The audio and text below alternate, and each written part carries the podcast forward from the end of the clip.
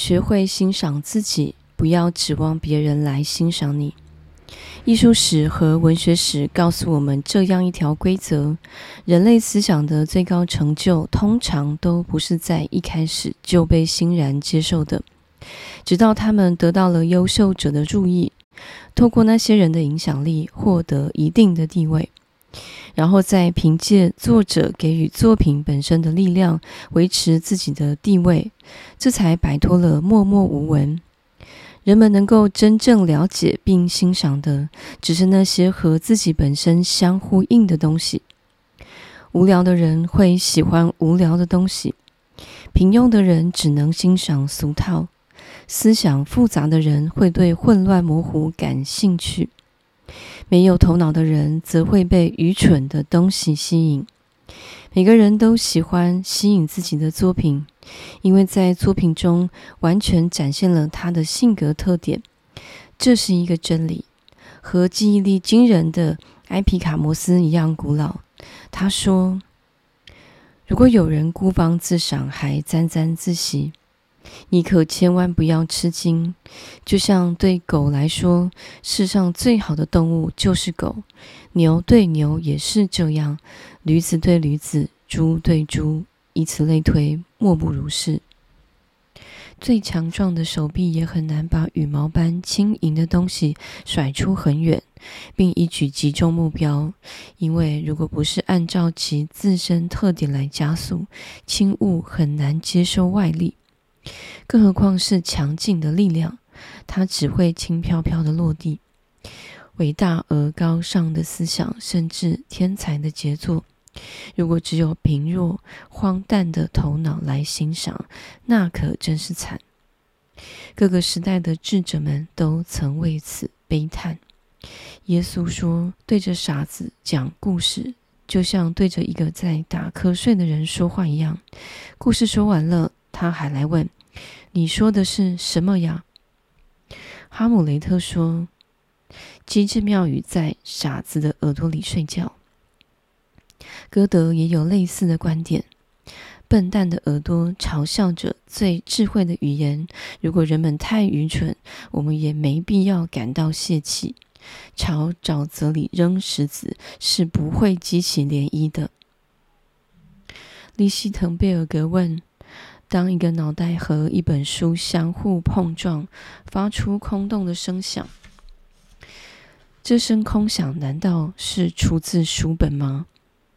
他还说，作品本身就像一面镜子，若是一头蠢驴在照镜子，你就别指望能照出一个圣徒来。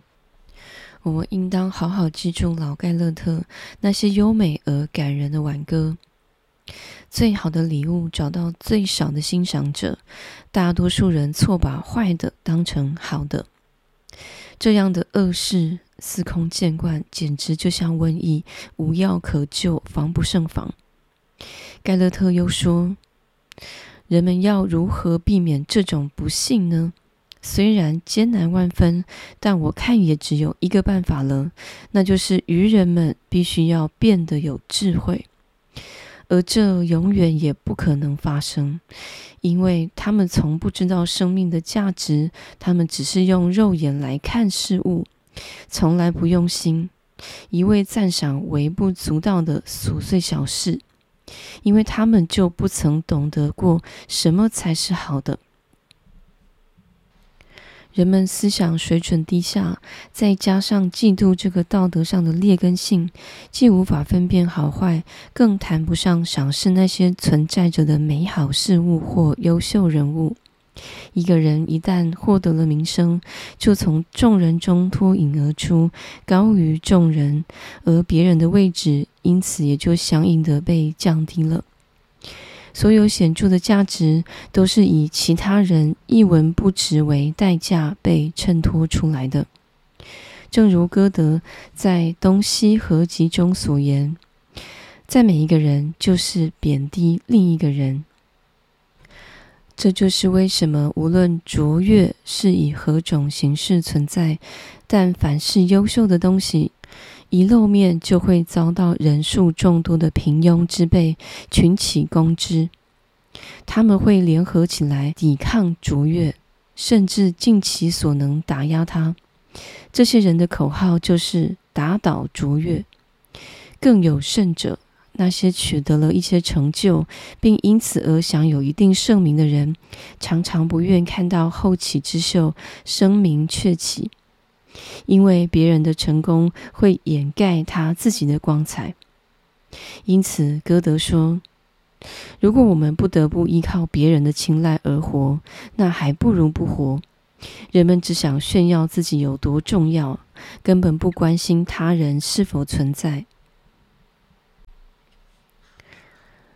作品的情况恰好相反，从创作初期开始，作品就全部依赖于作者，而不是依赖机遇。作品只要还存在，就始终是它自身原来的样子存在着。评价作品并不容易，通常作品的级别越高，就越难评价。很少有人既具备才气，又公正诚实，能够正确恰当的评价作品。好在作品的名声并不只取决于一次评价，我们尽可以期待下一个人的评价。我已经说过了，丰功伟绩只能透过单一记忆流传下去，供子孙后代追思；但作品却保留了自身原本的样子流传，即使出现部分散佚，也不至于歪曲作品本来面目。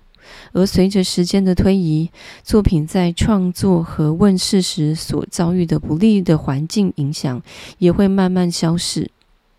而且通常只有经过漫长的岁月，千里马才能遇到伯乐，人们才能够真正的评价这些作品，最终形成完全公正的评判结果。